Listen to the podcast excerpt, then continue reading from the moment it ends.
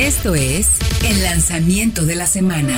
Esta semana se presentó finalmente cuál auto, mi querido Diego, que lo estamos esperando. Bueno. Exactamente, la, ¿Sabes a cuál me refiero, no? la Volkswagen T-Cross, el, por fin la SUV subcompacta de Volkswagen que llegó así tarde, tarde, tarde, tarde a la fiesta. Pero pues al parecer era la que todo el mundo estaba esperando porque se... Tarde pero sin sueño, Diego. Ahora sí es tarde pero sin sueño y llega con una propuesta bastante interesante. Porque si bien trae toda la nueva estética de Volkswagen, también eh, mantiene la nueva plataforma MQB A0, la que sabemos que tiene un muy buen comportamiento y es uno de los productos, al igual que el Virtus, que vienen también de Brasil. Entonces es un producto muy interesante y como sabemos es el segmento que más crecimiento ha tenido en los últimos años en nuestro país y es muy interesante este modelo. Ya tenemos precios también y como lo esperamos no es nada barato. Sí, bueno, era algo que ya imaginábamos, ¿no? Eh, de hecho, tuve oportunidad de platicar con la gente de Volkswagen y nos dijeron, sí, sabemos que no somos el más accesible, pero también sabemos que el resto de las marcas le van a subir el precio a los coches. O sea, la- en, en cuánto arranca la T-Cross, mi querido Fred Chabot?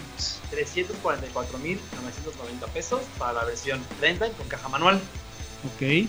Caja manual de 5. de 5, sí. Motor, motor. vamos 1.6, el MSI, el del Virtus, con 110 caballos y 114 libras pie de torque. Por alguien me preguntaba, oiga, ¿no es muy cara para el motor? Bueno, pensando en el promedio del segmento, a ver, sí. O sea, porque Pero el motor, la mecánica, es, es el average. del- O sea, todo el Sí. mundo tiene un motor 1.6, la gran mayoría.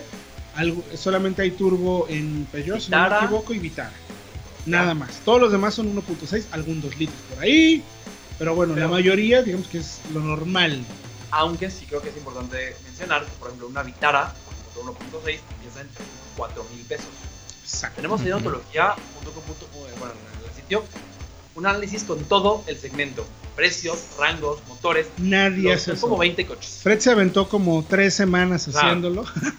Sí, es que son muchísimos datos porque como sabemos, eh, so- solamente este año cuántos se han agregado al segmento, ¿no? Es una Y locura. hay marcas como Suzuki o Renault que tienen incluso dos Dos, correcto. participantes. Entonces, A ver, pero entonces, ¿en qué destaca o qué debería destacar? Bueno, hablaste de 340 hasta hasta 459. 459, que Uy. es casi, bueno, es- la más costosa es la, la Renegade. Mm. Sí. 509 mil pesos. 517, algo así la vi, si no me equivoco.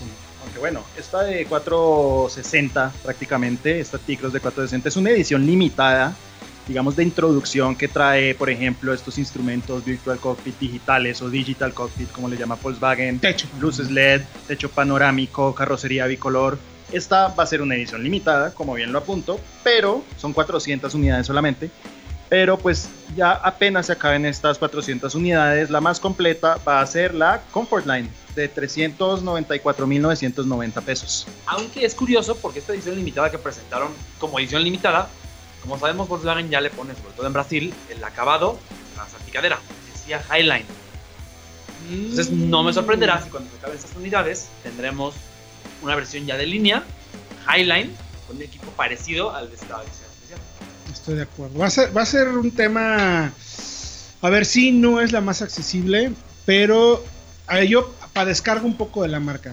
Sabemos que marcas como Volkswagen, como sí, como Honda, como Mazda son marcas que invierten mucho, mucho en desarrollo de plataforma, en los huesitos. Suelen ser costosas y entonces por eso pero bueno, finalmente la gente a veces o busca o buen manejo o buen nivel de costo-beneficio por equipamiento también, ¿no? Igual, se van a la fija con la mecánica, es un motor que ya ha rodado en México antes, que está a su vez basado en otro motor que tiene aún más kilómetros de experiencia en México. Tracción delantera porque la gente realmente, la gran mayoría, no necesita más, o sea, pocas opciones hay de tracción Sí. integral, si acaso la Vitara All Grip con el 1.4 turbo, un productazo. Sí. Pero pues mucha gente va a usar este vehículo en su mayoría en ciudad y ahí es donde se va a sentir a gusto, digamos, porque ya en carretera, o sea, si partimos de nuestra experiencia con Seat Arona, por ejemplo, que es casi su prima Claro. cuasi gemela, pues sabemos que en carretera le va a costar más, pero vamos a ver quién realmente va a sacar esto a carretera, quién lo va a tener como único coche, ¿no? Sí, yo creo que jugándole un poco al abogado del diablo, entiendo un poco la estrategia de la marca. Eh, sí, sí, somos las más costosas, pero bueno, estamos ofreciendo tema de un diseño nuevo, mayor nivel de equipamiento en esa versión más equipada. Ah, finalmente, no me parece que no sea competitivo. Está bien. Y además interesante porque ahorita hablaba Manuel de la Arona, que es su prima hermana. Y ya habíamos hablado mucho de Tarraco y Tiguan, cómo han escalonado las versiones para diferenciarse. Creo que Efectivamente. ocurre lo mismo, porque la T-Cross es una camioneta más larga que la Arona y eso la hará seguramente diferenciarse de su hermana prima española. Efectivamente. Y estamos hablando de todos los lanzamientos de año modelo 2020. Comenzamos con la Volkswagen T-Cross, que es uno de los modelos más esperados y más importantes del mercado. Ya estamos diciendo de plataforma, motores, estrategia. Y algo que yo creo que es de lo que más está preguntando el público es ¿qué tal el espacio? Cuéntenos un poco del espacio porque simplemente la hemos visto en fotografía, sabemos que mide 4.2 metros. Pero a ver, cuéntenos ¿Son un poco más. buenos o no? Claro, ¿cómo, ¿cómo te fue, mi querido Fred? Tú, tú, tú la viste, Es que la tocaste. Podemos subir en la parte de atrás. Yo entiendo que no hay otro, no hay muchos SUVs que tengan un espacio similar en la segunda fila. Quizá por ahí el Soul es igual de amplio y por ahí tal vez Pero la banca se recorre, ¿no? Es Ah, claro, porque tienes una cajuela que va desde los 370 hasta los 420 litros, si no me equivoco, en función de cómo recorras tú la banca.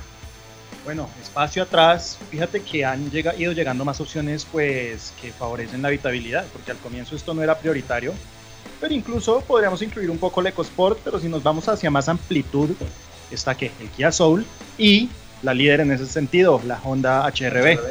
Y un poco también la S-Cross de Suzuki, por ser un poco más larga que la Vitara, no es un SUV tan campero y es un poco más bajo, efectivamente, el espacio para cabeza es un poco más limitado, pero creo que sí entra como una de las más amplias del segmento. Lo mismo que hicieron con el Virtus también, que se coloca como uno de los más versátiles y amplios en el segmento de los sedanes.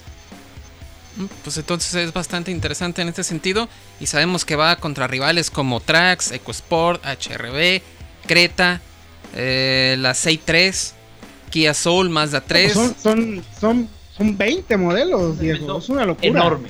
Ahora, ¿saben qué me pareció de verdad interesante, inteligente, arriesgado, pero bien hecho?